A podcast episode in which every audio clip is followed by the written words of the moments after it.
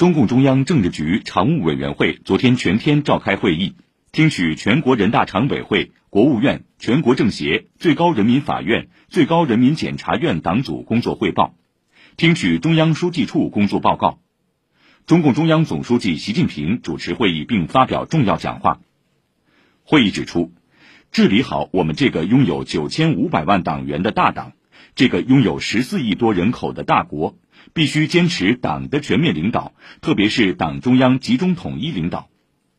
会议强调，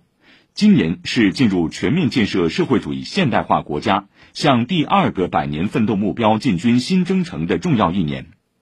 我们党将召开二十大，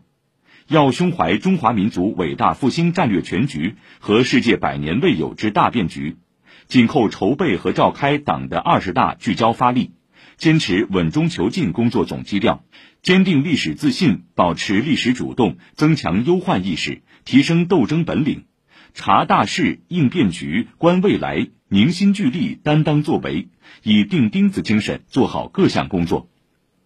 要按照新时代党的建设总要求，以党的政治建设为统领，加强党组自身建设，认真履行全面从严治党主体责任。